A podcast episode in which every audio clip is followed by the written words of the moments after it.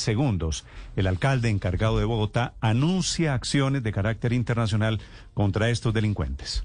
Es momento de volver a construir y dar ese paso. En Coordinadora creemos en el progreso del país. Por eso hemos construido el sorter más moderno de Latinoamérica para seguir acompañando tus metas.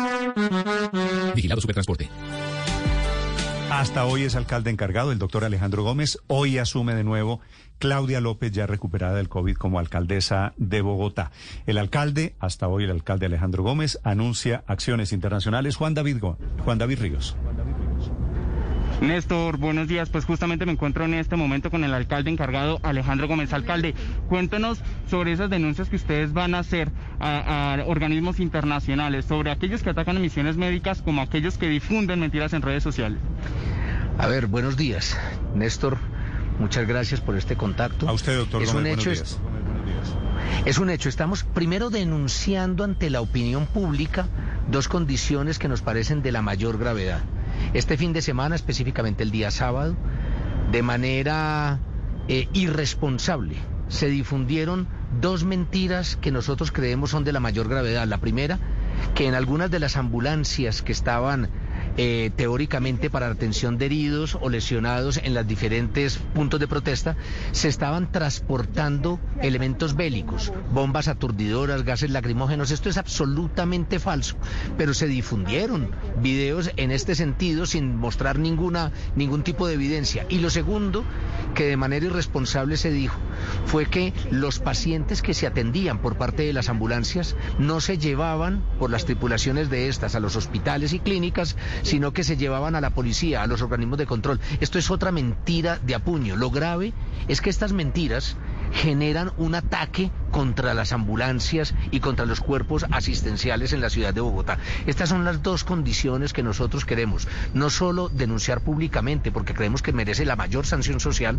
sino toda vez que son una violación al derecho internacional humanitario, si tenemos en cuenta que la protección de la misión médica está garantizada por todo tipo de acuerdos a nivel internacional, pues lo vamos a denunciar también ante las instancias respectivas, a nivel nacional, ante la Fiscalía y la Procuraduría, la Unidad de Derechos Humanos, y a nivel internacional ante la Organización de Naciones Unidas, específicamente la Organización Mundial de la Salud y su representación en Latinoamérica, que es la OPS, y estamos evaluando si se requiere también o podemos elevarlo ante el Comité Internacional de la Cruz Roja, don Néstor.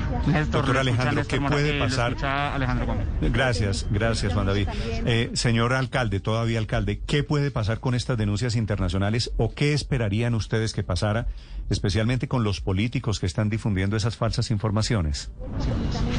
Lo más importante para nosotros, Néstor, es que cesen este tipo de ataques a la misión médica.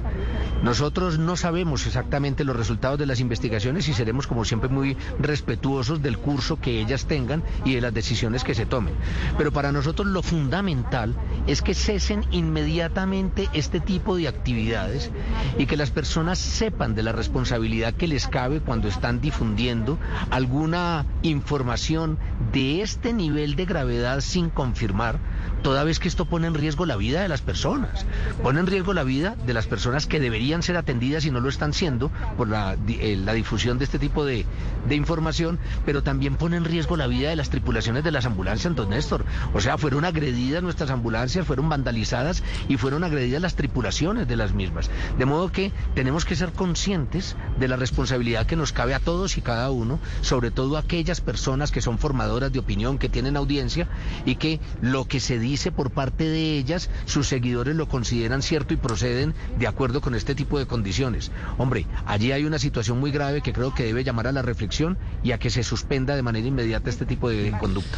Hablando de las acciones, alcalde Gómez, ¿cuáles van a ser específicamente? Usted dice aquí, vamos a pedir intervención incluso del CICR porque están atacando a la misión médica, pero también hablan de denuncias internacionales. ¿En Colombia también habrá denuncias ante la Fiscalía?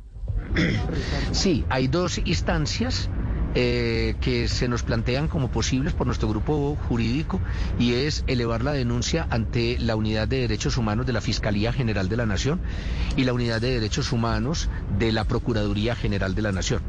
Eh, son las, las, digamos, las alternativas que tenemos a nivel nacional y, como le dije, contemplando las internacionales también. Doctor Gómez, ya que lo tengo en la línea, déjeme preguntarle sobre el COVID, que usted hoy